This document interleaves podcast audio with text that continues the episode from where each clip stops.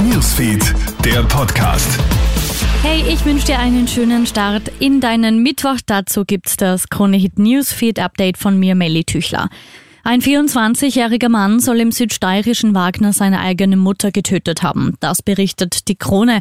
In dem Bericht heißt es, dass der Mann seit der Bluttat in der Nacht auf Montag auf der Flucht sein soll. Es soll sich dabei um einen syrischen Staatsbürger handeln.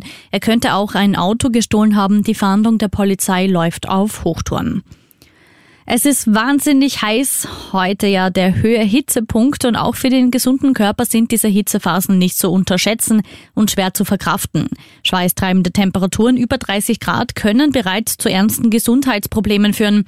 Wenn der Körper mehr Wärme aufnimmt, als er wieder abgeben kann, kann es zu einem Hitzestau oder gar zu einem lebensbedrohlichen Hitzeschlag kommen.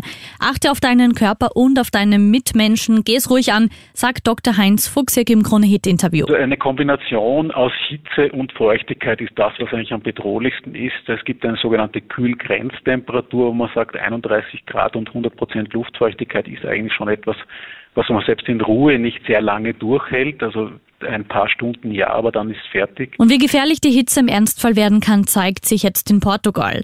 Dort haben die extremen Temperaturen bereits mehr als 1000 Todesopfer gefordert. Dort hat es ja in weiten Teilen des Landes mehr als 40 Grad. Die glühende Hitze löst in Portugal wie in vielen anderen Ländern Europas ja auch verheerende Waldbrände aus. Krone Hits, Newsfeed, der Podcast.